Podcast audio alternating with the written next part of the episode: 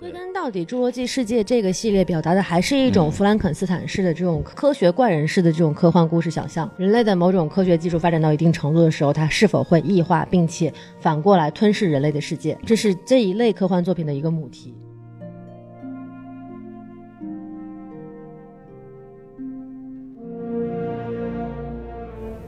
好，欢迎收听新的一集什么电台，我是孔老师。我是大老师，今天的主要内容有， 怎么这么兴奋呢？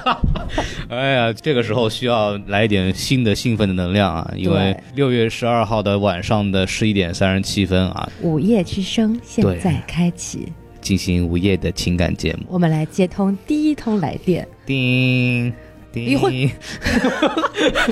怎么还不离？ 分手，哭什么哭？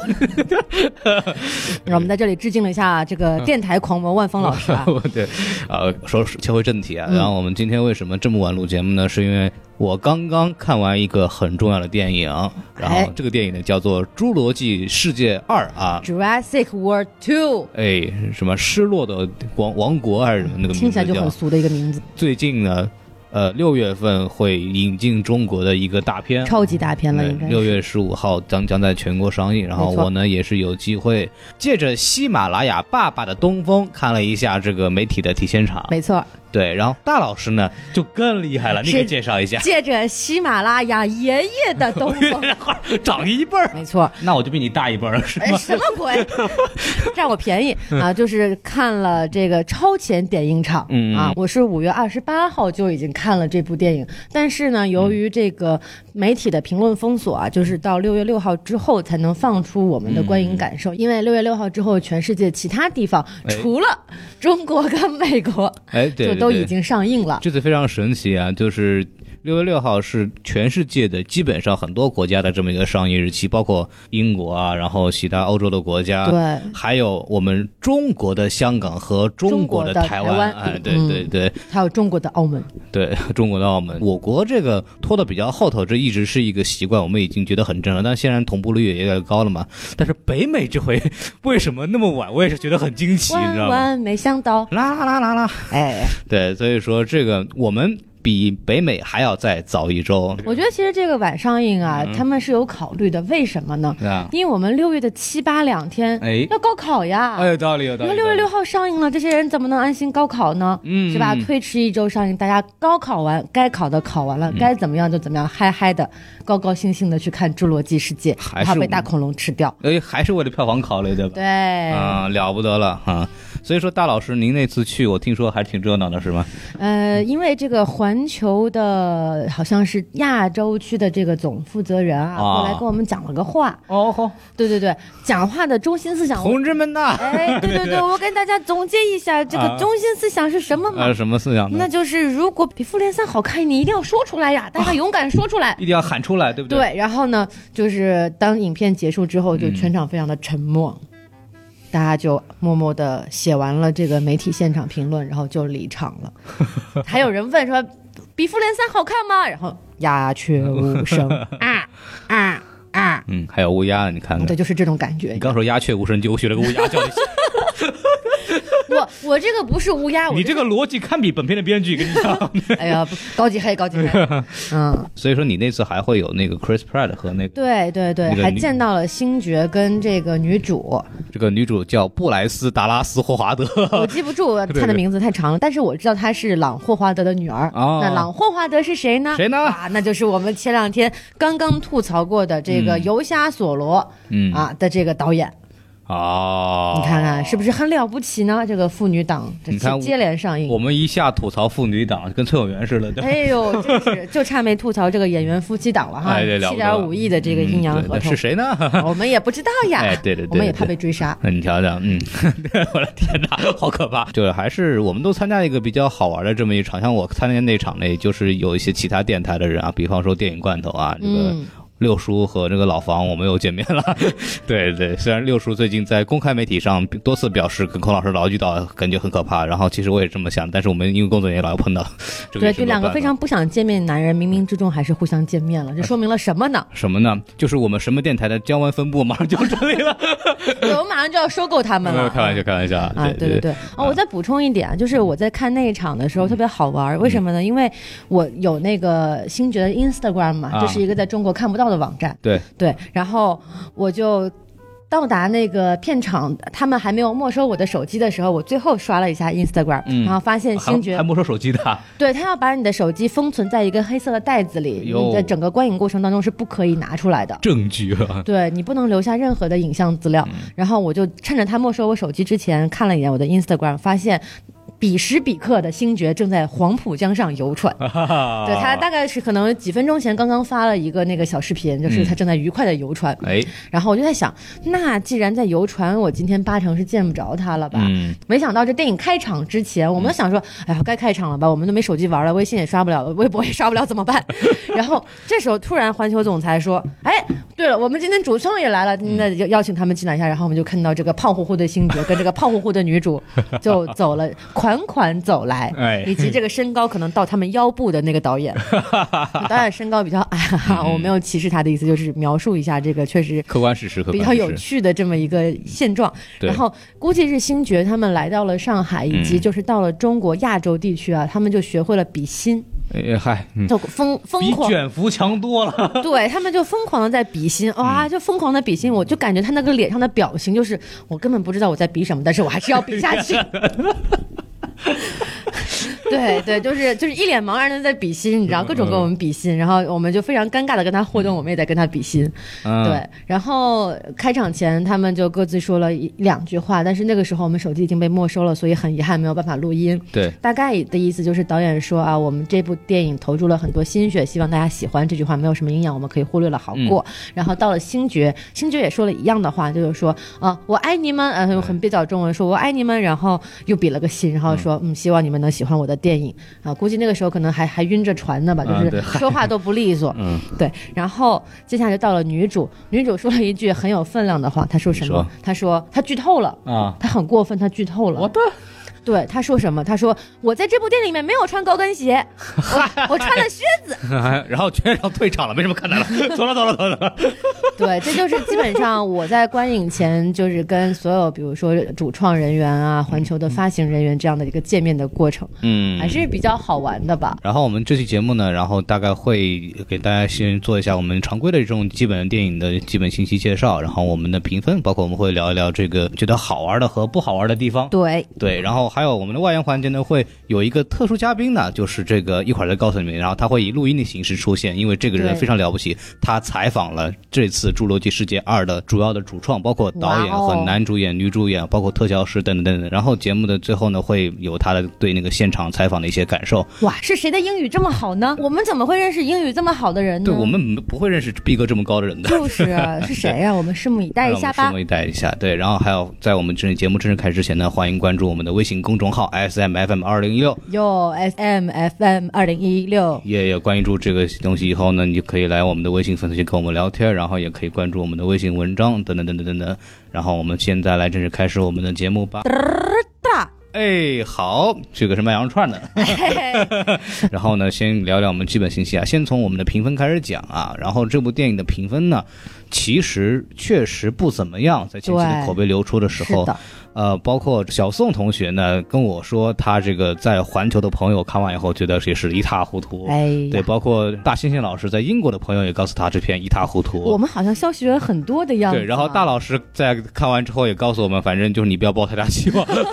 对，然后这个分数呢也体现出来这个问题。对首先我觉得他这个评分还是比较名副其实的啊、没错没错，嗨，这是夸人的话嘛。 对他这个第一个，首先这个分数 MDB 啊六点八分啊，嗯呃 Metascore 这个一向比较严苛的这 Metascore 给了五十二分，啊，不及 格，然后烂番茄呢这个百分之五十九啊，这个好心疼也啊非，常尴尬，就对差吧一？点点然。后豆瓣因为国内还没有正式上映，所以没有出来，我们就不在这儿说了。对，然后还说一下票房，同样也是中国和美国呢都没有上映，所以也也都没有。然后这个国际票房的话是一点五亿美元啊，哦现在还还可以吧，还可以吧。对，但是中国、美国这两大票仓还没有上线，对，所以说所以我们还可以期待一下。但是我们在现场的时候，环球的总裁告诉我们说，当时《侏罗纪世界一》的票房应该是一三年的时候吧，嗯在中国的票房就已经达到了十二亿，好像。如果我没啊有记错的话，当然如果我可能记错了，朋友们可以纠正我啊。嗯啊，大概达到当年这个数字其实是非常非常高了，嗯对吧？你像五年前的票房达到了十二亿，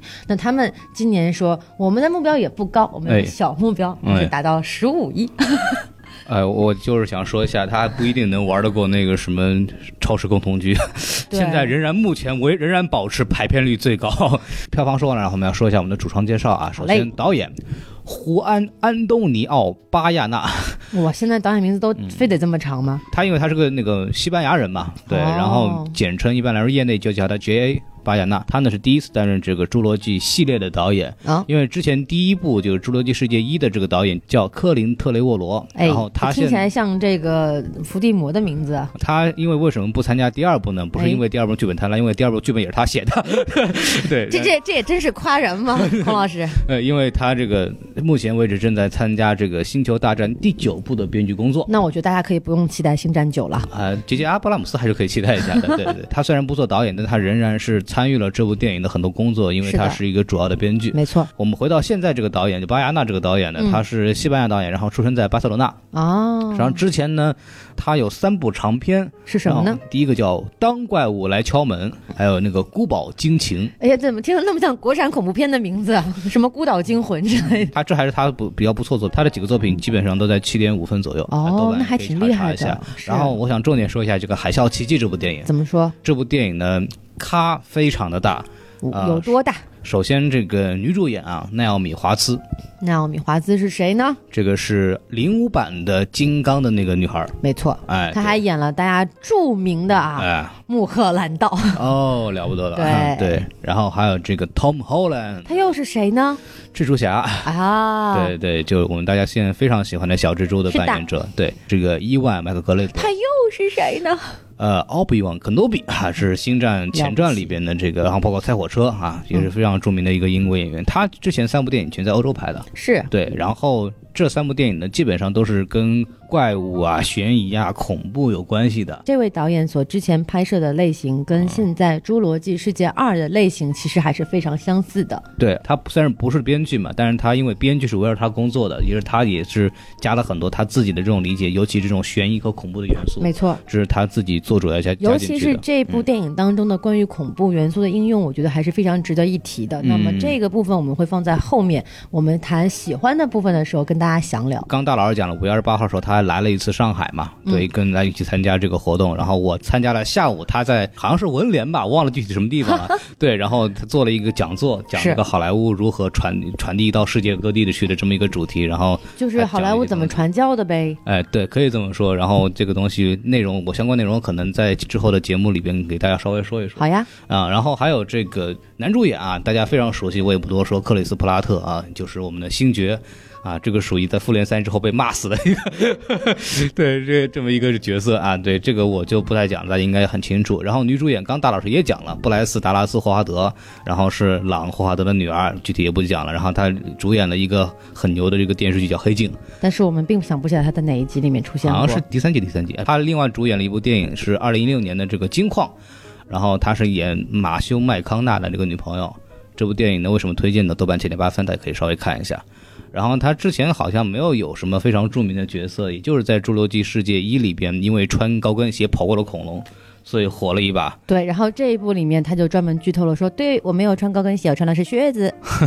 然后还有一个虽然戏份不是很多，但是非常非常重要的一个角色，大手脸。哎，对，就是这个杰夫·高布林这个演员，这个演员这个也在漫威里面出现过，他又是谁呢？演的是高天尊。哦，哎，这个是一个非常神经病的一个老头儿啊，对对，这样一个人，然后在《雷神三》里边也出现过，在这个《银河护卫队二》里边也出现过。他最牛的是什么呢？他是二十五年前《侏罗纪公园一》一》的主演，那那没个错里边那个数学家 Malcolm。然后《侏罗纪公园一》里边有个著名的台词叫 “Life finds a way”，就是自然会找到他自己的方法的。然后这个台词就是他从嘴里说出来的。然后之前他还演过很多著名的电影的男主演，比方说《独立日》，在科幻史上非常重要的一个科幻片。是的，它为什么重要呢？是因为它第一次在电影荧幕上把白宫给炸了。还有一个是《布达佩斯大饭店》，嗯这个也是非常著名的。这个那个导演叫什么来着呢？维斯安德森，哎，没错，他演的。还有一个他主演的也是一个非常诡异的一个科幻片吧，叫《变音人》就是人变成苍蝇了吗？啊、是的，没错还是苍蝇啊变成人了？是人本来做了一个传送机，哎，后来那个不小心那个传送机里面掺了一个苍蝇，哦，我对想起来了，然后那个片子特别恶心啊，就不要再说下去了，我已对经能对呃我已经我已经回想起来这个恐怖的观影经历了。好了，然后我们就不用继续了。大家如果有兴趣的话，可以去看一看，那个英文名叫 Fly，就是苍蝇的意思。然后还有一个演员就是那个跟这个女主一块儿在那个仓鼠球里边坐着的那个那个小男孩儿，哎，他叫还挺可爱的。对，叫贾斯蒂斯史密斯。嗯然后这个思思思这个小演员，这个之前演一个电视剧非常火，叫《少年嘻哈梦》。对对，然后这部电视剧的真正的男一呢，叫贾登·史密斯。 怎么都是思啊？对，然后这个贾登·史密斯呢，他的爸爸很厉害，叫威尔·史密斯。原来如此 呀！都姓史密斯，这个好老爸命运就不一样，对吧？是啊，然后，然后他还有一个履历还是比较值得关注的，就是二零一九年呢，会有一部电影叫《大侦探皮卡丘》。比嘎比嘎比嘎啾！哎呦，欢迎打赏啊！哈哈哈哈哈！对对对对，然后那个什么，他演了一个角色叫 Tim Goodman 啊，这么一个名字很水的角色呢，他干嘛呢？就是他爸被绑架了，然后他跟着皮卡丘去找他爸。他叫做替姆好人是吗对？替姆我好人我我是个好人，就不用发好人卡了。所以这个皮卡丘，皮卡丘之爸爸去哪儿了？大家可以一九年期待一下。然后这个皮卡丘的声音是 Ryan Reynolds，就是死侍。不是像我刚刚那样子的 吗？啊，他应该是皮卡丘。好凶啊！ You are so dark, you must from DC universe 。 你这是还带印度口音呢。主要的一个演员呢，给大家说到介绍到这里，然后我们来进行我们的这个打分环节，好然后让大老师来先打分。嗯，按照豆瓣的五分呢，我是在豆瓣上打了三颗星，哟，哎，就是给了他一个勉强的及格分。嗯，那这个及格分给在哪儿呢？刚刚第一说了，恐怖效果营造的还是不错的，包括开场，还有中间的几次恐龙的出场，我觉得这种恐怖的氛围还是有做到位的。嗯然后第二点呢，就是给到它的这个特效。那么我相信孔老师去听过了导演的这个讲座之后，他等会儿会跟我们分享更多的关于特效的部分的这个干货内容。嗯，对，所以我觉得主要是这两点啊，同时它也满足了我对一个爆米花大片的这么一个期待啊，就这种哦哐哐哐往外砸，然后恐龙嗷嗷嗷叫，然后人类呱唧呱唧 跑，嗯，对，呱唧呱唧，就那鞋嘛，在地板上啪叽啪叽的那个声音嘛，啊对吧？人家啪不叽啪，穿高跟鞋了，对那。就啪叽啪叽跑嘛，对高跟鞋对是噔噔噔的跑。哎呀，好了不得了，你个声音够熟悉的。是吧？嗯然后我觉得就是，虽然他很蠢啊，对不起，就是这么直接啊，但是他不累。那么作为一个暑期档的爆米花大片，我觉得还是能够让人觉得还是有足够的娱乐性的。对对对，对，嗯所以说我觉得基于以上几点的话，我可以给他一个及格分，但是绝对不可能更多了。好的，那到我了是吧？好的，我大概就是大老师打了三颗星呢，我可能要减一颗啊，大概我能五颗星里给两颗，哎呦，因为这部电影首先就是我先的我的标准肯定就是三星是及格嘛，是那我的判断是，首先它不满足及格，是因为它的剧情，刚大佬也说了太蠢了，里边有很多很硬的问题，没就错是真的洗不白嘛，你懂我意思吧？就是真的洗不白。然后我们一会儿会再说亮点是什么呢？就是我们之前也讲了，导演他是一个很会制造悬疑和恐怖效果的这么一个导演，没错他，在几个悬疑设定，包括一些情绪的铺垫上面，确实有他自己的想法，有一些镜头呢也确实很有意思。然后这个我们可能也待会儿也可以稍微聊一聊。还有就是这个，如果你想看恐龙的话。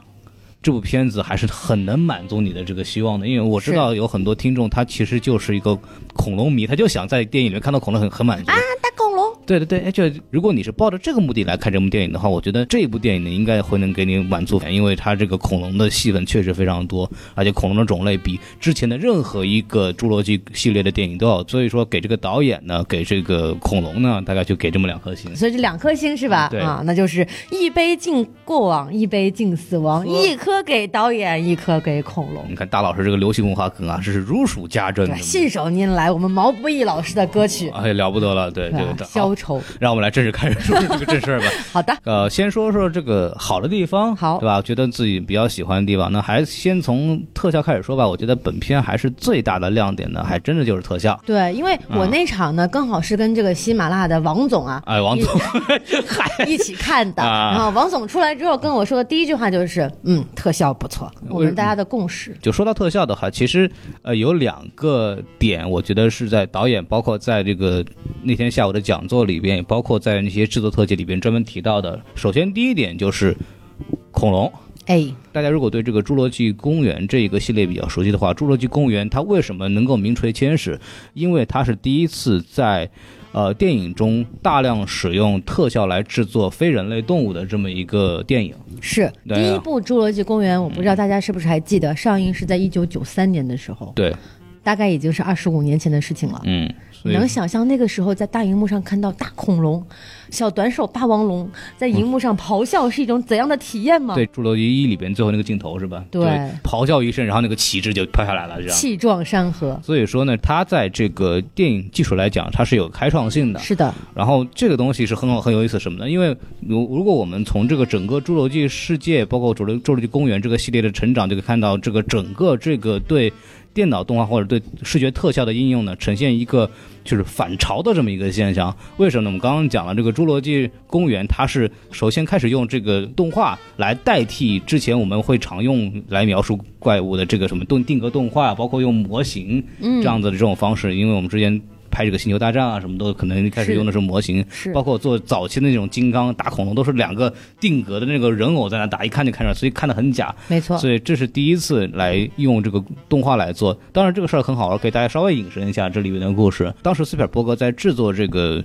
呃，《侏罗纪公园一》的时候，他其实专门还找了，就是按照我们老方法，就找两个在定格动画和这个机械动力上面非常著名的两个这个所谓的业界大牛吧。首先就是一个人叫斯坦温斯顿，这个人呢是主要做那种机械动力的这种什么机器人啊，或者乱七八糟模型啊那些。他那个、嗯就是你可以遥控它，然后它那个，比方说做一个恐龙，那个就恐龙像一个就大会玩具一样对，那个恐龙就是真的会有咆哮啊，会转身啊，乱七八糟这些东西。这个人之前最有名的这个作品叫《终结者》，哦、啊对然后另外一个人叫菲尔·蒂皮特，这个人是来自于就是非常非常著名的工业光魔。这个人他厉害在哪儿？他比较擅长做这个定格动画。然后嗯之前呢是在这个《绝地归来》，就是这个《星球大战》原来第是六部他里呀，边，他作为定格动画的主要的负责人。然后另外一个人叫迈克尔·兰特瑞，他是那个《回到未来》的这个特效总监。是也是非常牛的一这位这个对特效总监。这三个人本来是这个《侏罗纪公园一》里边的主要的前期的负责视效部分的三个负责人，是就所谓学科带头人嘛。然后他们可能就是课代表，对课代表，他们可能就是让还是以往的这种呃，以一种传统的做怪兽的这么一个技术来做这样的东西，是但是。这个，因为这个蒂皮特他不是是工业光魔的嘛，所以说他的一个同事，一个做这个动画团队的一个主管叫丹尼斯穆伦，他知道这个消息以后呢，就和当初这个《深渊》的动画团队，《深渊》就是这个卡梅隆一个非常著名的是动画，片，没错，这个上影节也会上映，大家可以关注一下。对，然后他们就跟那个团队的人就说：“嗨，我们这，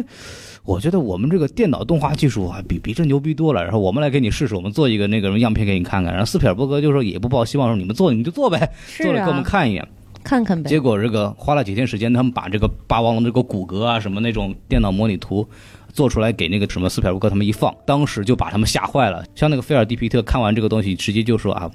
我们这个行呢要被灭绝了， 要被灭绝了。不干了，不干了。对对对，然后这句台词其实放在《侏罗纪世界一》里边了。就是说，他们看到这个重新复生的恐龙以后，就说我们这个考古学家要被灭绝了，对啊对，里面有这么一句话。然后另外一个人，这个温斯顿这个人，他当时在那个什么看完这个视频以后，直接去厕所里边待了三十分钟出来，哭去了是就吧？基本上就是属于被吓到了，是那种感觉。然后哭的人不是他，哭的人是乔舒卡斯，我我我 乔舒卡斯也哭了，当时哦激动哭了。对对对，然后然后大家其实没有注意到的是，《侏罗纪公园》这个电影第一部差不多两个小时这么一嗯个时间长，但是恐龙其实只有十五分钟。完全没有注意到啊。对，所以在说我的印象里，它全部都是恐龙。对，所以说它在这方面的这种控制还是非常强的。其中十五分钟里边九分钟还是 CGI，哦然后剩下一部分很好玩，剩下一部分是有那种机械的，就是那种动的，是然后有那种人穿套这个恐龙的衣服，然后来这个扮演那种迅猛龙啊那些这样啊的这个东西。这是这个《侏罗纪公园一》，就是电脑动画开始进入电影的制作了。刚刚孔老师说的这个应该是属于电脑进入后期特效制作的这个初代的这个故事了，对对吧对就起源故事，嗯，对吧？英雄起源，我们可以就此拍一个超级英雄电影，叫做这个什么特效侠，嗯，对，特效侠第一部是吧？ 对，嗯对起源故事， 啊，为什么讲这个呢？是为了接下来引后面的事儿。之后的几年就会看到，呃，电脑动画 CGI 技术在这个电影里边的应用其实越来越多。在以指数爆炸型的形式在进行更新换代，对，没错，特别是有一个划时代的作品叫《星战前传》，里边用了百分之几乎是百分之一百的电脑动画来制作所有的东西。天哪！对这个，虽然说效果咱们有待商榷，有待商榷，但它对乔治·卢卡斯来讲，这是对他的工业光魔团队的一个非常大的挑战和一个非常大的壮举啊！这个也是可以大家说一下，这到了一个顶点。里程碑式的一个事件，所以到了那个程度之后，慢慢开始有人思考，就是说 CGI 确实是很厉害，但它代替不了一些真实的演员感受。嗯，就是演员永远是面对最逼真的环境，才能表现出他这个最真实的那反种应。应激反应的那种对情感，没错，所以慢慢的，其实我们也可以看到，因为随着这个 3D 打印技术等等这种发明，制作是模型的成本越来越低，没错，然后有更多的人就觉得啊，我们还是要搭实景，我们还是要做那种呃真实的这种可以有反馈的这种道具东西，说白了是身临其境。没错，让演员能有更好的发挥，然后这个感觉场景会显得更真实一点。还是说到这个《星球大战》，到了这个第七部的时候，是让杰杰阿布拉姆斯重新开启这个星战的这个新的起点，就是用了大量的这个木偶或者是人偶的这样模型这样的东西来回归到星战的布景里面去。这其实是一种回溯吧，就感觉其实给这样的东西更有那种真实的感觉。包括我们现在很多的电影，其实更多的是呃实景模型和电脑 CGI 的这么一个反复的相互作用。因为我们虽然会看到很多的东西需要 CGI 代替，但是他们仍然先要把这个模型做出来。为什么？你先做出来以后，就方便这个 CGI 进行扫描和模拟，这样在演员在后期制作的时候会变得更加准确。实际上是一个互相的这个促进作用。特别这里边一个比较著名的案例就是这个异形系列，就是我指的是那些新开启的一些系列，他们都是呃实体的特效和这个电脑特效相结合，然后很多包括那些虫卵啊什么东西的，都是先做出这个实体的模型以后，在扫描机电脑里边，然后来成功的。包括这一部这个《侏罗纪世界二》里边，其实也是大量的利用了这种互动的关系。比方说里边所有的这些恐龙啊的这些模型，他们都是首先用电脑里边三 D 打印打印出来这个小型的这么一个模型，然后进行调试以后，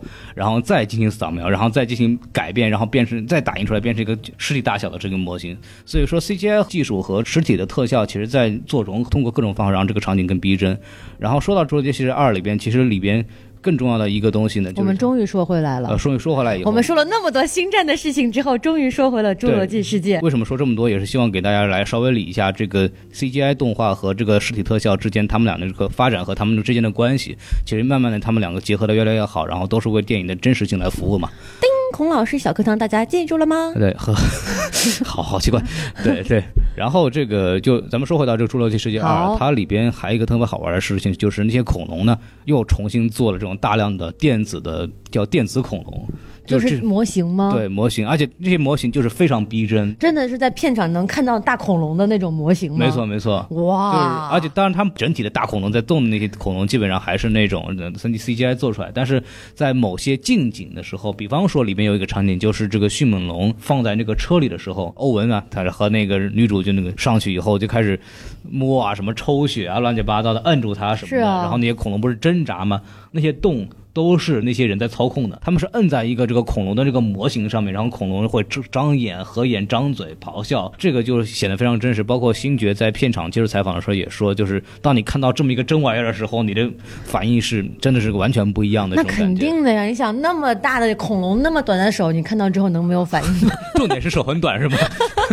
对我我当时在动电影里面看的时候，也觉得我操手这么短，对啊，就就关特于别霸猛王龙的小短手的故事，我们今天就不再多说，但是大家一定能想象得到，一定都非常的萌哟。对的，它有一个很大的亮点就是这个仓鼠球里面有一个镜头是他们从悬崖上掉下来，是然后看到那个他们那个那个叫什么贾斯蒂斯，这个史密斯和这个女主那个霍华思德思思，霍华德小姐，然后两个人就是真的是很惊恐的表情在往下掉。对，这个表情呢，是真的，真的，他们真的从那掉下去了。因为他们的片场的时候呢，英国的这个松林片场非常著名的这个大片场里边，是他们做了一个很高的过山车。哦，对，真的就是把他们从那个过山车上面扔下去，然后他们就真的很害怕的表情，对不对，对，一点没有演，就是那个那个女主下来也是采采访的时候，我真的没有演，他们真的很害怕，你知道吗？我其实觉得这样这种你知道叫什么体验派对对对式的表演方式，斯坦尼斯拉夫斯 基。嗯，对，但是我觉得其实这样的表演方式还是很真实的，而且效率很高啊。对就演员的反应嗯，就是当下场景所需要的反应，那么就不需要你通过这个所谓的情绪回忆呀、然后带动你自己的体验，再去表演出来嗯这样的情绪，而是当下的应激反应。我觉得这种对于拍摄来讲，这个效率是很高的。虽然我从一个制作人员的角度来考嗯虑，搭一个那样的景，就为了拍一个这样的镜头，一定非常的贵。好贵的啊，深谙制作行业的这个是吧痛苦，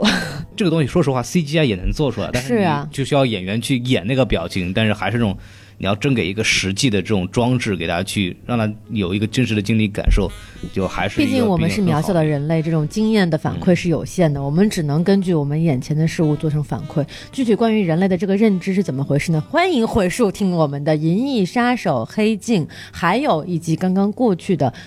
哆啦 A 梦》，好，这个广告打完了是吧？非常对好。，然后我要重点说的就是说呢，这个技术和这种特效技术的进步呢，其实真的就是从。呃，实体到这个虚幻的东西，然后再从虚幻到实体，其实还是一个非常有意思的这么一个过螺程。旋式的上升的过程，对很符合我们这个马克思主义哎唯物可可以了，可以了史观的这个认识论的这个哎聊标聊准，对不对？不嗯愧是人民大学出来的，是哎，吧？我在交我们这期的党费等一哎，下，等一下，大家可以报考一下，报考 一下。对，嗯然我后们这期党费交完了啊嗯，好就这样。所以说呢，就是大概给大家说一下这个特效的内容，没错对然后我们再正式说一下其他比较喜欢的点吧。好，大老师你先说吗？还是什么？呃，我先说吧，就是我比较喜欢它这个恐怖氛围的营造，可以说它有几个镜头属于相当经典了，我就举一个例子就好了。然后下面我们就开始有涉及剧透的内容了啊！如果还没有看片的朋友们，我们可以欢迎在此暂停，然后哎看完电影之后再回来听我们的讲述。好的，那么这个镜头是什么呢？就是说这个。叫什么帝王暴虐龙啊？还什么就是就他们在这一部电影里面又发展出了、研制出了一种新的恐龙啊，嗯就是在在前一集的那个什么暴虐龙的基础上，更加的这个高智商，因为哎它加入了这个迅猛龙的基因，嗯而且它非常听从人类的指令，就是哎我指哪儿打哪儿，咬死孔老师就咬死孔老师。非得咬死我干什么那呀？那那，嗯，想不出别人来了吗？我王老师、西多老师跟小宋老师，我都不太舍得，那那我个牺牲你了。本期节目到此结束 啊！这个还有孔老师要去喂食了。我去喂食了，我去喂狗笼是吗？哎，好，回来说嗯啊，就是说、这个新品种呢，我们就姑且称它为这个超级迅猛龙。哎，Super 徐梦龙啊对，！但是电影是有正式翻译的，但是很抱歉，对不起，我实在是记不住了。啊我叫超级迅猛龙。然后呢，他要去追这个小姑娘，在电影哎的已经快要结尾的部分了嗯啊。这个小姑娘躲在自己的房间里，在被子里非常害怕，然后那里哎瑟瑟发抖，就像我现在这样子。呃呃呃呃呃呃呃呃哎，好，我们听见了。但是小老小女孩不是这样的啊，这太太掉份儿了，否则然后呢，这个镜头呢是在影片最后结尾的高潮部分大战。嗯然后这个时候，这个恐龙已经爬到了这个庄园的屋顶上，在嗯追逐这个小女孩。对那小女孩是已经事先逃到了自己的屋子里，躲嗯在了被子里藏起来。我也不知道为什么会这么干。对的，但而是且她就我不觉得这个有任何用，你知道吗？就对大玻璃窗，你知道吗？那个庄园大落地玻璃窗，窗帘都没拉上。嗯，这样好像仿佛恐龙看不见它似 的，但是镜头就是这么设计的，好吧？然后呢，这个镜头就从窗户的角度去拍这个墙。嗯，此时此刻呢，外面是电闪雷鸣的，对，所以我们能看到这个外面是有光源的。嗯，那我们并没有直接看到恐龙，哎而是我们通过这个墙上的倒影，通过外面时隐时现的光源，看到了对恐龙的这个爪子嗯从窗户外面伸了进来。嗯，然后慢慢慢露出了这个恐龙的这个头，然后张开了大嘴，有它的牙齿。对，大家可以看到，其实它那个画面的这个右下角还有一个马的头，然后正好对跟恐龙是一个角度，感觉像是马的头映射到一个影子上一样。对，，然后但是但是我们慢慢看清楚了，发现不是玩具马，而是对这个恐龙的这个脑袋脑袋。嗯所以说，我们就能感觉通过这种不见其人只见其影的方式，我们能够感到危险跟恐惧一步步的在逼近。嗯嗯，它这种这种你人类就是就是有一种这种象征的完形效应啊，这种完形效应所带来的这种恐惧感，比你眼睛实体看到这个怪物所带来的这种恐惧感要强很多很多倍。嗯，我因来为，人总是自己吓自己的，对对对对吧？？所以说，这也就是利用一种完形的心理去完成了这个恐怖效果的实现。对，然后我来补充一下，就是导演在这个当时在讲座里面，他哎其实重点说到了就是他在拍电影的时候的一些技巧。是吗？里边就是讲到，就是说重要的东西不是你展示观众能看到的东西，而是展示观众看看不到的东不西。到的东西，他让他去想象。对，这个是非常重要的。然后他就说，你要是拍悬疑或者拍恐怖，这一点比什么都重要。刚刚我们也提到了，整个在《公侏罗公园一》里边，那个恐龙的戏份大概十五分钟。是那么，怎么通过只有十五分钟的恐龙镜头，能塑造一整部电影的恐惧感？那就通过那些看不到的那些场景来进行那种环境的，包括那些声音的，真等等，给他们造成那种情绪上的铺垫。对，然后抖抖抖包袱一样，这恐龙出来的时候才会很害怕。是，对，那而恐不龙是那种就是啊啊啊那种吓你的那种那对种。，同样的方式也会在这个大白鲨里边也出现过，是的利用配乐和等等这种镜头的移动来。为什么大白鲨也这么少？也是因为就大白鲨这个特效做的特别差，然后当时是。就另外一个导演来片场就探班，然后就看到斯皮尔伯格这个片场说：“哎，你这个大白鲨怎么样？”我说：“大家看看一眼这个模型怎么样？”然后就怎么动也动不了，说往哪儿游也游不了。然后说：“哎，这玩意儿不能用啊。”就说：“哎，没事儿，你拍出来就好看了。”然后就整片子里边其实这个鲨鱼就没怎么出现过，然后就通过这些其他的方式来渲染这种恐惧感。这种制造悬疑能力是一个好的导演的技法的很重要的一这种制造恐怖的方式其实是比较东方式的制造恐怖的方啊式，也就是我们所说的两个字“留白哦，了不得了”。来看我们这个来自东方的神秘智慧啊，嗯 还是非常厉害的。了不得，嗯，对少一秒，少一秒啊！然后除此之外，大老师还有什么优点要说的？除此之外的优点呢，就是我刚刚还提了一个特效。嗯然后特效的话，其实孔老师在刚刚的我们聊的已经跟大家介绍的很清楚了啊、呃不管是大恐龙的这个机械恐龙的复拍摄的方式上，还是说就整一个这个 CGI 的影像制造上，都是相当的在水准之上的。最一开始的打分环节我也说了，就是说这样的特效能够让你在就是观赏一部爆米花大片的时候，不至于觉得特别的无聊，虽然说它的叙事整体非常的平淡，但是这样的有起有落的特效镜头以及这个。恐龙的镜头还是能够非常让人满足的，嗯加上它这个略显技巧的这恐怖氛围的营造，我觉得配两者配合的还是比较相得益彰的。好，那大老师就是你所有的优点是吧？嗯，对，然后让我来说一下，我就我要说呢，大老师基本上也说差不多了，就是恐怖营造和这种特效这个东西，我们刚刚重点讲过了。其实除此之外呢，这个电影几乎是没什么亮点了。这也太惨了吧？那我再勉强补充一个亮点好不好？哎就是那个最后他们离开那个小岛的时候，嗯这个万龙在尘烟之中嗯，引晃进晃过来，晃过去，晃过来，晃 过去。对，我觉得还是有一点让让人心疼的，就是、哎，那一段确实特别好。对那段还是很让人心疼，就特就是虽然我一边心里头觉得说我操男女主也太圣母婊了吧，嗯另一方面我确实就是还挺替这个大大恐龙心疼的，因为它毕竟是一个人畜无害的食草恐龙呀。对，然后说到这个食草恐龙，就是就得说这个电影一个。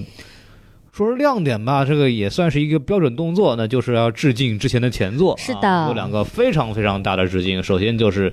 万龙啊，这个食草动物，就是他们回到这个废弃公园嘛，是然后是一是进来以后就发现这个一个弯龙在他们身边走过，然后这个镜头也是从下摇到上面去，把它展现一个脖子。这个镜头几乎龙就是龙龙趋向向天歌，啊，对，差不多这个意思啊。这个剧这个剧情基本上就是这个这个镜头基本上就是这个《侏罗纪公园一》里边这个他们这些主角团队第一次遇到恐龙的这么一个镜头，也就是最最最最经典的这个镜头没错。这个镜头你还可以在哪里看到呢？在哪里看到呢就是环球公园，哎，不对，环。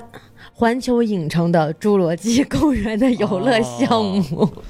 这样子。 对，那是一个游船的项目，然后它那个项目就跟你在《侏罗纪公园一》里面的场景是一样的，这个嗯大门打开，嗯然后你的船进去，当当啊当当当当当当是吧？对，然后你就看到这个大湾龙会出现在你的眼前不。过这次竟然没有用那个主题的经典主题配乐，也是非常对很可惜。然后还有一个就是他们在这个火山爆发以后，那个大恐龙们各种恐龙们在嗯那逃命的时动物候，大出逃 啦！然后逃的时候还不忘互相打一架那种。 然后 对，就眼看着一个暴龙要把这个清洁要吃掉的时候，突然这个霸王龙再次出现，然后把这个暴龙咬死了，然后引天长啸。这个镜头呢，又跟我们刚刚之前讲的《侏罗纪公园一》的结尾镜头几乎也是一模一样的，是而且最经典的是还是同一只霸 王龙。它好长寿 啊！这个霸王龙在《侏罗纪世界一》里边作为这个秘密武器，最后把那个超级霸王龙给咬死了。结果这一集里面又立功了，又立功了，而且他对成功的活到了这个这侏罗次纪是世界二等军功啊，这次是对二等军功，这次又活到了这个《侏罗纪世界二》的这个结尾，这个霸王龙真是太牛逼了！成仙了是吧？对得真的得到什么已成哎，这仙还啊？没听说过啊， 对对这个都不让喊了什么的。夺得皇位已成仙。除此之外，还有很多小的这种致敬镜头啊，这个东西我就不讲了。但主要这两个还是非常明显，大家可是以的去看电影的时候可以重点去看一下。然后还我发现我们还是替这部电影挽了很多尊的嘛没，错，我们现在又得你说 了很久，对，所以我们终于可以开始吐槽了吗？呃可以来说了。然后大老师，你准备开始吗？好啊，预备起，走，三二一，走哎！我的第一个槽点你先是说，说，我觉得在这部电影当中，我的语气是不是变化很快？嗯，好，我觉得在这部电影当中呢，我自己印象最深，并且我也最想吐的一个槽，就是在结尾的部分，他们已经说了，我们不能放这些恐龙出去，我们必须要保持人类世界的完整性嗯没，错我们就让他们死在这里吧。嗯，我觉得哇，这部电影好有突破性啊！终于不再白莲花，终于不再圣母婊，终于不再大同情心大白话了。嗯，我觉得嘖有突破，哎，不政治正确了，嗯有勇气，我喜欢。我这个“欢”字还没有说出来呢，哎小女孩吧唧把门按开 了，然后并且还说了一句特别特别白莲花的话是：“嗯因为我不得不这么做，因为我跟他们是一样的。”哎，这个地方就涉及到了一个非常剧透的点了啊！我们嗯也在听到这这里就句话，我打了说个了，哈欠。那就是这个小女孩其实并不是一个普通的胎生人类，嗯，它是卵生的，她是一个克隆人。嗯，那他的克隆的就是他的母亲，也就是这波嗯个、巴菲特 啊，克隆人士兵啊对，然后他就是这个他所谓的外公，啊，也就是他被克隆对象的这个爸爸。哎，怎么说呢？就是姥爷不是你的姥爷、哎啊，爸爸也不是你的爸爸。啊，咱们再说的更简单一点，就是说这个电影里边有一个老头呢，然后他的女儿因为车祸死了。是那的，怎么办呢？就重新利用克隆技术再克隆了他女儿。那个但但是克隆出来这个女儿是需要长大的嘛？所对，以目前为止就是个小女孩，所以对外呢就谎称这是我的外孙女。是哎就是复制人跟克隆人的区别是什么？复制人就是哎，Ctrl C Ctrl V，、啊这人就一模一样大了对。嗯然后克隆人呢是要从一个小婴儿开始慢慢长成大人的。嗯，多利羊了解一下，啊对，，是的，所以说就这个小女孩，而而且而且这个使用的克隆技术跟这个克隆恐龙的技术啊是一样的，对对，而且在电影里面专门有一个镜头，就是小女孩走进到玻璃的时候，嗯这个时候对玻璃里面映出来了一个恐龙的牙齿和嗯脸部的这个形影像，跟小女孩的脸是重合的，我就是大恐龙，而且他这个在剧情里边多次就提到小小女孩喜欢在这个所谓的这个模型，应该说是实景模型里边就各种玩儿耍什么对，的。然后她也很喜欢恐龙，对，然后还就是特别在这种跟他那个家里那个所谓女管家还是女仆聊天的时候，就都是以自己是一个恐龙的这个话语来说话，对就可以来可以在后期印证到他这个所谓利用恐龙技术克隆出来这个人类的对这么一个身份 仿佛是在暗示她将会成为下一代的龙妈。啊，了不得了不得了不得，对对对，那我再补充一个槽点啊，再说一个，就是我刚刚提到了这个他们挥别环泪挥别大腕龙的时候。特别心疼嘛，对不嗯对？但是下一秒剧情就让人很雷了，哎就他们是开着一辆吉普车，嗯冲上了一个马上就要离港的大货船，哎然后他们同时还要伪装这个货船上的这个军备的武装人员、雇佣兵啊雇佣兵，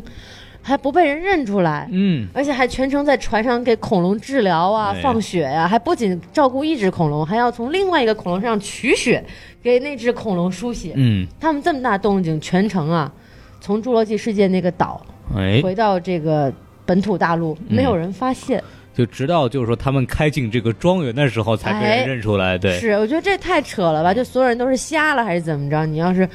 都认不出来嘛。而且那小女孩那么明显，嗯而且这个恐龙的那些动静也都那么大，他们竟然完全没有反应。我觉得这种就是被忽视，以及这种主角的涉险过关就太刻意了，就是为了写而写这种感觉，就让人觉得特别的可笑。嗯，对吧？然后还有包括就是我们知道，就是电影试图建立起啊，这个很有可能是未来星爵跟女主还有小女孩三个人组成了一个临时家庭，然啊后会在侏罗纪世界三中继续拯救世界，对吧？这个嗯我觉得我们动动小拇指就能想得到的事情。那么导演为了要铺垫这个情感，他就。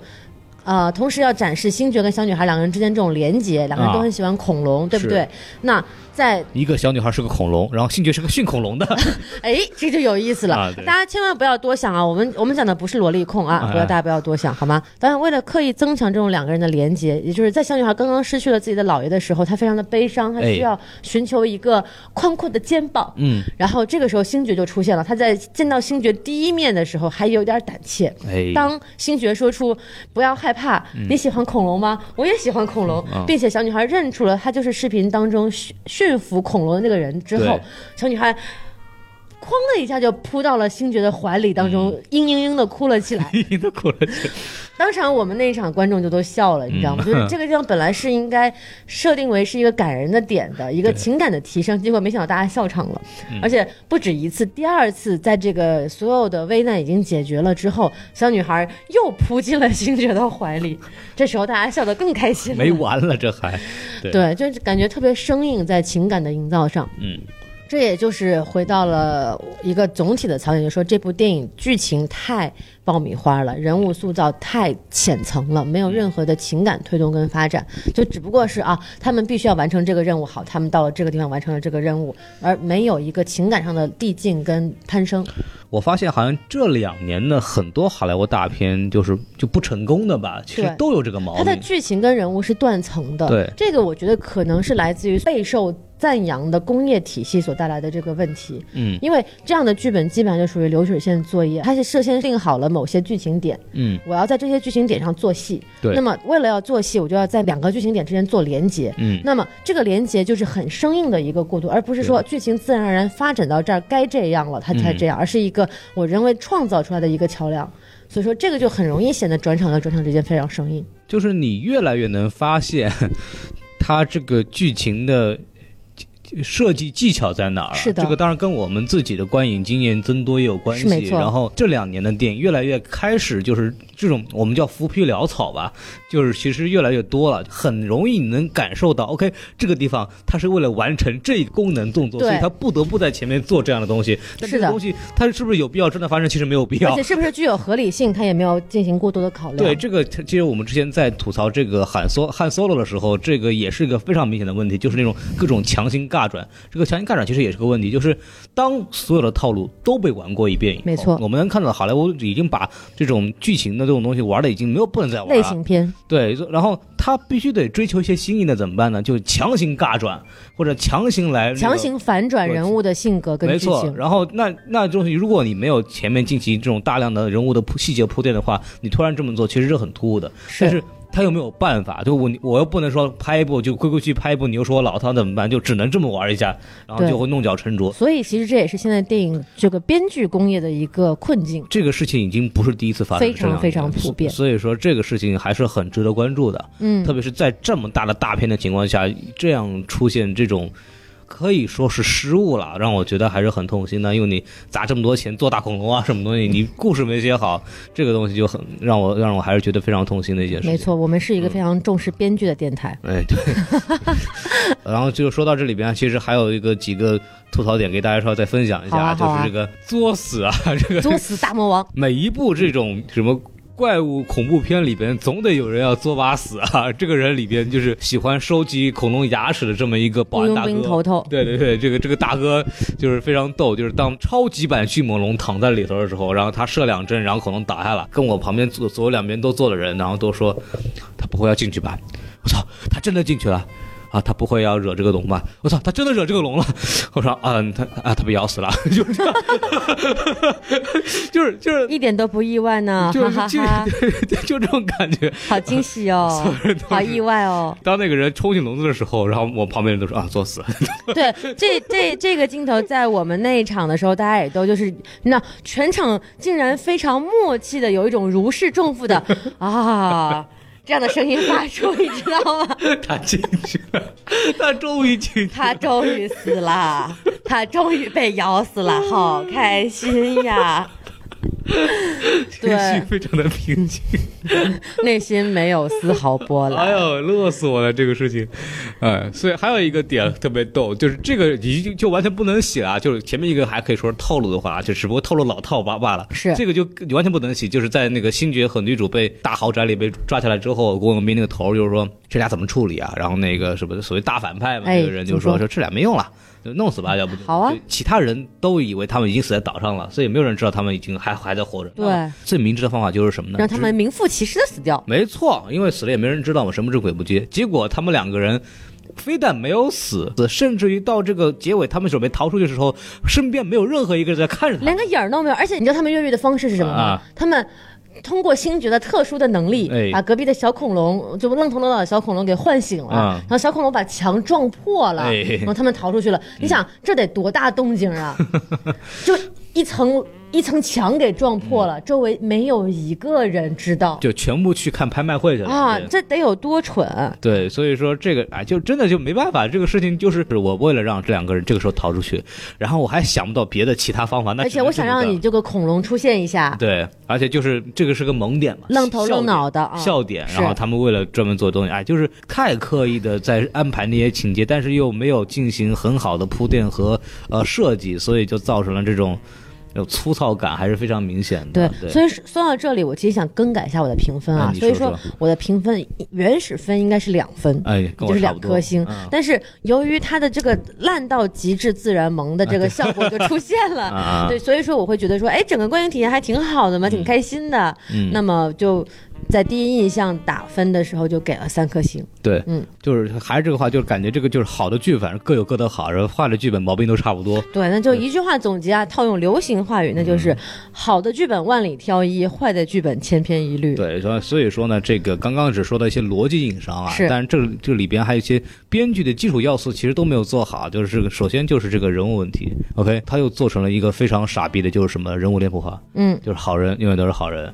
坏人呢，一永远看是就是坏坏人对，就是这个东西都没什么好好弄的。包括主角人物，就是男主和女主吧，这两个人几乎是没有任何成长的。OK，女主在第一季里边，她是一个女强人，是对，然后就表现的这种，反正我不在乎恐龙，反正老子只要赚，老娘只要赚钱。然后在第二集一开头，莫名其妙的就变成一个我是恐龙保护者的这么一个人对形象。然后星爵这个可能就是跟女主跟那个剧情设计是跟女主分手之后呢，就一个人在那待着。但是星爵感觉他变成了一个非常功能性的角色。OK，我们需要他是因为他跟布鲁的这个情感，是，当然这个里边也没有把他和布鲁的情感展现的非常好。他这个就很就还是说回到我们这个编剧手法非常硬的这个部分啊，电影里面有展示他跟布鲁的情感好，用什么方式呢？用非常非常老套的视频日记的方式，回忆杀，对，对回忆杀，然后就说啊，从小到大我把你喂大的啊，来你们看妈妈好开心啊，是不 是啊？你好聪明啊，就是对这种让人觉得特别的套嗯路，特别的没有任何惊喜感，无法代入。就是什么呢？它缺少了就是当前时间线的迅猛龙和就 Blue 和这个星爵之间的不断的互动，是因为它里边直接第就唯一的一次可以说是呃一对一的这种正面冲突，就是他在在结去尾的时啊、候，不是，他是在那个岛上第一次碰到 Blue 的时候，啊他们两个人有一个就是说还没开始呢，然后就被射射射倒了，对吧？对就之后，其实两个人他和 Blue 之间没有再进一步的这个接触了，对就是所谓一对一正面的接触。那么这种 connection 这种他们的连接没有一个呃渐进的这么一个过程，所以说很难就是有感动到人或者给人带来一种情感的冲击。对，就是事情是这样的，就是说，在这部电影里面，导演的意图是想要表现星爵跟布鲁曾经有连结，那么这个断连结一度断开了。那么在这个这一部电影拯救世界的过程当中，星爵跟布鲁的连结重新又再来再连在了一起，并且当他们重新又连接在一起的时候，星爵又不得不放手，让布鲁去追求自己的世界。嗯，应该是这么一个两个弧线的一个过程。对，但是导演变成了两点一线，嗯而不是弧线的方式，对直接通到了他的结论上去。说到这儿，我就要提到我们这个对这个剧情吐槽的另外一个很重要的重点了。是的，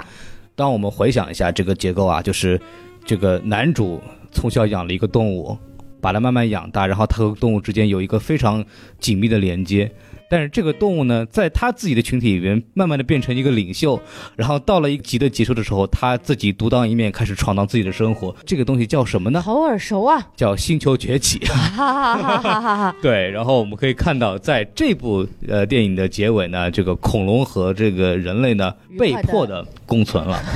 你看看我们俩的用词，嗯你说被迫的，我说的是愉快的 对，就是都有都有 啊，这个就就被迫并且愉快的生活在了一起。 恐龙是很愉快的，但是人类是被迫 的，是这样子的。呃， 所以我也不小心圣母了一下，就对嗯站在了恐龙的立场说 话。所以说呢，这个跟这个《星球崛起》第一部的结尾也是非常像，就是是在无奈当中，我们只能让猩猩自由的这个生活在里边我了。们选择了一条这个妥协的中间道路啊，没错并不是双方你死我活的这么一个状态，而是两者共存。但是我们在《星球崛起》的二三部就可以知道，这种中间道路是不可持续的。就这种生态平衡永远是会被打破的，嗯地球上永远只有一种生物会主宰这个环境。对，然后我们就可以非常自然而然的认为，在这个系列的《侏罗纪世公园》的，在《侏罗纪世界》的第三部呢，动物和这个恐龙和人类呢会进行一个比较激烈的冲突，对然后就是两方可能要为这个世界的统治权呃进行一这么进行一一个番争夺，对，然后我们可以想见。布鲁呢，渐渐的在这个恐龙群中，它可能有一些地位，然后它成为这个人类和恐龙之间的这么一个连接，对然后这个小女孩呢，可能 也会作为一个就是一个连接的存在，跟 Blue 或者跟恐龙有更多的关系。就我们可以想见到，慢慢的这个东西很可能会剧情会发展的跟《星球崛起》一模一样的。所以这个怎么说呢？还是老套，这不是一个新鲜东西了。对，是嗯，所以说还是槽点吧，还是槽点挺多的。总的来说，这部电影还是一部合格的爆米花片子，但是呢，但是所有的。点呢，就是都是一种老套的好了好莱坞技法，然后所有东西都有人玩过，没有什么太多的亮点，除了特效之外。我还是建议大家去环球影城玩一玩这个《侏罗纪公园》的这个游乐项目，哎，可能还比这个电影好玩一点。但是呢，它这个电影票呢，毕竟省钱，对不对？哎，说到省钱呢，嗯，我们就要开始不要脸的打赏 讨饭环节了。啊，对，大家如果看听完我们这个节目呢，因为我们这个节目会上的比较早啊，如果大家如果听完我们节目呢，就决定如果啊不去看的话，那可以把这个电影订票票呢钱，哎，就给我给我们是吧？ 啊对对对对对对对对可以考虑考虑考虑。所以说这个缺点反正就说差不多了，然后是也没什么太多讲。然后我们这次来进入我们的外援环节啊，刚刚也提到了，我们有一位这个逼格很高的这个人啊，就是专门去采访了一下这个《侏罗纪世界二》的这个主创啊，然后这他呢，然后在这里边呢，就专门是我让他去给他录了一下他自己采访的这一个感想和他见到一些见闻，然后我们就在这个时候呢，把这段东西给大家放一放，大家看看他是谁。各位听友，大家好，我是装逼者西多老师啊。那么今天为什么我会出现呢？因为孔老师和大老师这不是要录《侏罗纪世界二》的节目嘛。然后我因为很有幸呢，在今年三月份是采访过这部电影的一个主创，所以孔老师就跟我说了，说啊，这个西多老师啊，这个这么好的一个装逼的机会，你不出来换一换，真是太不应该了。我觉得挺有道理的，所以今天就专门来给大家讲一讲我这个今年采访《侏罗纪世界二》主创的这么一个过程啊、就是在今年三月份呢，我代表都市电影呢，受到了环球片方的邀请，就在我们非常熟悉的这个洛杉矶的环球影城。这次呢，我就终于不是作为一个游客，而是作为一个工作人员进入了环球影城。然后当天的这个采访的氛围其实也是非常的轻松，就是我们有很多的记者，有很多的媒体在现场。当天是这个把我们安排在一整天的时间里面，比如说像我，我采访了五名主创，然后我第一个采访是早上十点钟，然后最后一个采访是下午快六点钟，就是所以我在环球影城里面待了一整天的时间。然后当天的这个情况呢，是每一个主创，就包括我们很熟悉的星爵克里斯普拉特，然后高天尊这个杰夫高布伦，还有这个电影的女主角布莱斯达拉斯霍华德，他们呢就是都在自己的一个房车里面，然后我们记者呢，就是轮到我们的时候，我们就进入这个房车，就是跟他们每个人有十分钟一个单独相处的时间。就非常的轻松，因为这个经纪人他们也不在旁边看着，我们就跟这个呃演员也好啊，还有这个导包括导演啊，就在这个房车里面很简单的找一个地方坐下来，然后大家就像朋友一样子在聊天。我记得还挺清楚的，就我见到 Chris Pratt，就见到星爵的第一句话，我就跟他说啊，我我爱你，他就很很积极，他还回应我说啊啊谢谢你啊，谢谢我也爱你，然后搞搞得我还挺不好意思的。简单给大家讲一下，就是这几位演员的这个人物性格吧。就因为我们每次其实看到他们的都是荧幕上的一个形象，但是在真实世界里面，其实感觉上就是你跟他们真人，就是角色背后的这个真人来聊天，其实也是一个蛮有趣的经历。就比如说这个杰夫·高布伦，他真的是一个就是有点疯疯癫癫的人。就我们看过这个《雷神三》都知道，就他饰演的这个高天尊嘛，本来就是一个肢体也很奇怪，然后整体的感觉就是一个好像喝大了一个人一样。就我跟他握手的时候，他直接就直接就跟我拥抱了一下，然后整个聊天的过程也也是就是一直在很激动的就跟我讲一些片场的趣事啊，包括这个九十年代的时候，他跟这个 Steven Spielberg 在合作这个之前《侏罗纪公园》系列的时候一些片场的一些趣事，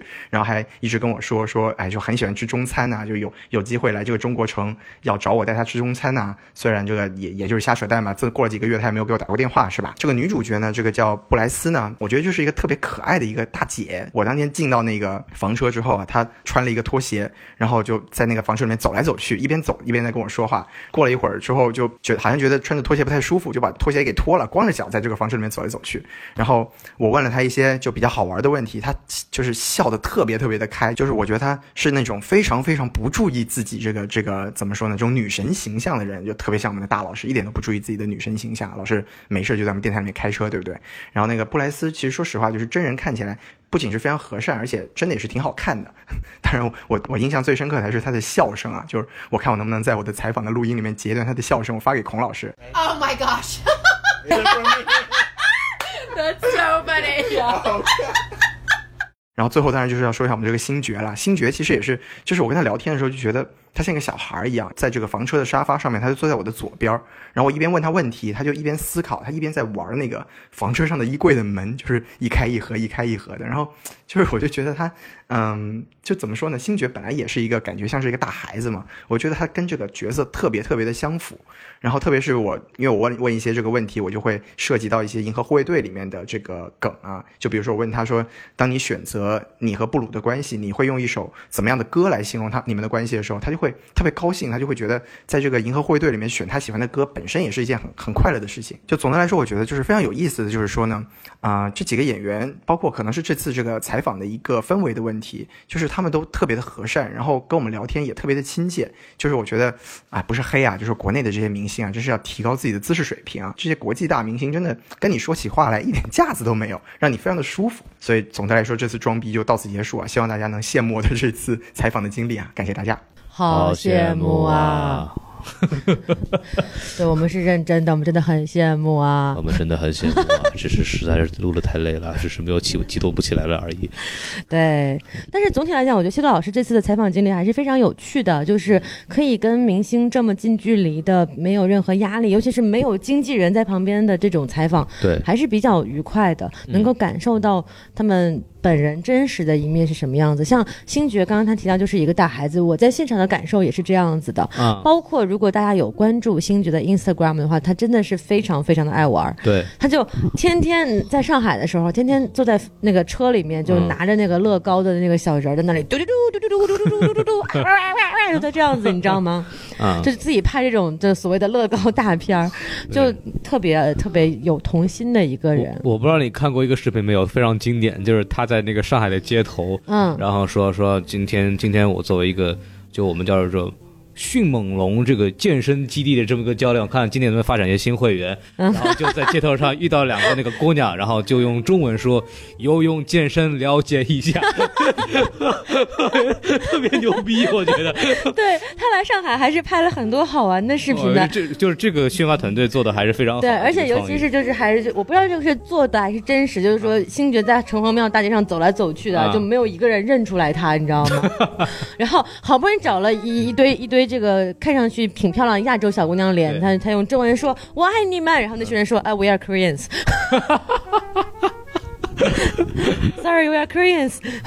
对，这个就好尴 尬，好尴尬。特别尴尬。不过星爵，说实话，就是胖了以后就有点没认出嗯来， 对。是是嗯是所以就说到这儿，就是刚刚大老师也反复说，他特别喜欢打恐龙，对虽然他不是恐龙，对，是，所以你为什么那么喜欢打恐龙呢？嗯，其实这个事情跟我的这个童年经历有一定的渊源啊，哎嗯就是我再跟大家分享一下。简单来说就是，呃，大家知道我是一个海岛居民，啊，那，么在我小的时候，我们家门口那片沙滩上搁浅过一只抹香鲸，哎呦我的妈，那个那个时候是非常轰动的新闻，因为那只抹香鲸应该是到目前为止中国境内搁浅过的体型最大的抹香鲸。嗯但是尽管大家非常热心的想要去救它，但是最后那只抹香鲸还是没有活下来。啊那么我们就呃当地就把它做成了标本，放在了嗯我们市的海洋博物馆里。大家很应该去过鼓浪屿的人也都知道那嗯只抹香鲸的标本。然后所以当你见过他活的样子吗？我见过它还没有死的的样子，哇，嗯，然后，但是后来他就进了博物馆，然后就那个是我见到过的活体的最大的动物，然后它被做成标本之后，它的骨架也是非常的令人震撼的。你嗯看到那个抹香鲸的骨架之后，所以从此我就会对这种大的生嗯物产生一种敬畏的感觉，因为我觉得鲸鱼跟恐龙一样，都是嗯，可以主宰这个世界的一种不巨大的生同不灵。同时代最大的生物吧，对对对，就是能够让人对这种大自然的神奇力量产生一种真的人类是很渺小的嗯这种感觉，所以说从那之后我就开始特别喜欢各种大的东西，哎，所以我就叫做大老师，嗯，既大且重，大老师非常喜欢的， 对，就是那么的一本正经。但是但是我说的是认真的，嗯就是就是因为那头那头那头抹香鲸让我对这种。远古，尤而且鲸鱼也是一个非常古老的这种物嗯种嘛，对，让我对这种远古的生物产生了一种非常嗯喜欢的感觉。对。像我是大老师喜欢大这个东西也不难理解， 对，呃，这个对像像我是因为就之前我们在在北美分部做过斯皮尔伯格的节目，是大家可以去听一下。然后西多老师说了一句话，就是说很多人对恐龙有概念，喜欢恐龙都是从侏罗纪公园开始没的。错，没错。其实我也是这样子的，就是我我像我这种起源故事一般比较少见。对，不太能在路上遇到抹抹香鲸这种东 西。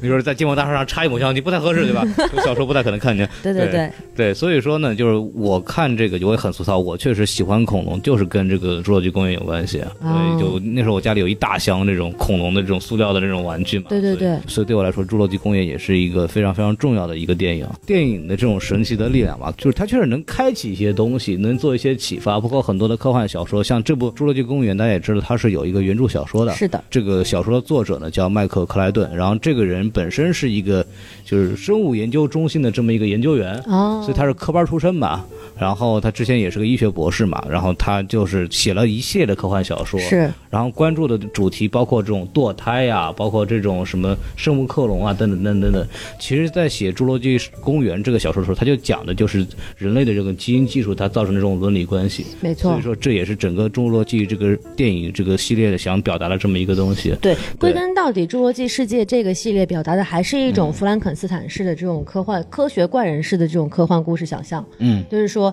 人类的某种科学技术发展到一定程度的时候，它是否会异化，并且反过来吞噬人类的世界？嗯，这是这一类科幻作品的一个母题。对，不会改变的。那么同时说到这里，说到基因技术呢，也想补充一下，就第一部《侏罗纪公园》上映的时候是一九九三年，嗯，那么我们所知道，全世界第一只克隆羊多利出生的时间是一九九六年，也就是说，《侏罗纪公园》这个系列的诞生，其实也是应和了当时的基因技术的发展，把这个基因技术。映射到了我们的电影创作当嗯中，所以才会在这一代人心目当中留下这么深刻的印印象。我想，不光很多人的恐龙启蒙是来自《侏罗纪嗯公园》，很多人对于基因技术、克隆这个概念的启蒙，也多半是来自于这个《侏罗纪公园》嗯是这这部电影的。而且多利羊的成功其实就是告诉人，就是《侏罗纪》里边是这个世界是有可能诞生是会发生这样的对事情的，所以对更加影增强了这个系列的影响力。嗯，所以说就是说到这儿呢，就是总结一下，我们就是把科学才是第一生产力。科学对科学是很重要的，所以关于这个转基因的问题啊。对，然后就是说到这儿，其实这部怎么说来着？这个系列还是还是很伟大的一个系列啊。我们也很好奇这个之后这个会怎么发展、啊。路就要往哪儿走？对，因为还是很，因为从这个新系列的走向来看，就越来越有烂尾的可能性。我们我希望他能够对在《侏罗纪世界三》这边就打住了，因为啊、对，明显如果再编下去的话，就不会有任何的新意了。呃因为二和三的母题其实很像，就是还是人类的这种贪婪的欲望无法得到控制。对那么二你你控制不了，你做了一个超级霸王龙；三控制不了，做了一个超级迅猛龙；四你还能做一个超级三角龙啊，什么东西？ 对，这个东西就就无边无沿了嘛，对吧？这个没什么意思了，所以对我还是希望就是适可而止呢，然后给我们大家还是留一个经典。当然，我们还是。呃，怎么说，在大荧幕上能再度看到恐龙打架，还是一个非常令 人愉悦的这么一件事情。所以说呢，我们这个节目呢，也就讲到这儿就差不多了。好的，对，然后还是老老老老规矩啊，还是欢迎大家关注我们的微信公众号啊，S M F M 二零六哇哇哇哇哇哇哇！啊。好，这个你说的还不如小宋清楚呢。你这是迅猛龙说的。哎呦，我的天哪，这西蒙都这么喊叫的。来，我再好好说一遍啊。哎对对，S M F M 二零一六。你这个是斯皮尔伯格版本的迅猛龙。斯皮尔伯格版当时他在那个什么导戏的时候，就是对着话那个话筒就在喊，然后那啊恐龙叫啦啊，然后那个他那个演员开始做反应，是对吗对对，特别逗啊！就是就就是说说回来，就是大家关注我们的微信公众号呢，可以加入我们的微信粉丝群啊，然后就可以那个和我们的这个主播了和那些听众给予互动。然后还有就是我们还有一个官方微博啊，什么 FM，大家可以去看一下。我们会有这个老开车的这么一个微博君啊，然后还会有经常更新我们这个主播的这种动态啊，比方说小宋刚刚去采访了一下这个一出好戏的这个。这个导演黄渤是吧？大家可以哎好好关注一下，我们会在后续的节目里面放出。然后那个本期的节目就到这里啦，然后还是欢迎大家继续收听，我们就在这里，欢迎打赏拜拜，欢迎打赏。 Yeah. Yeah.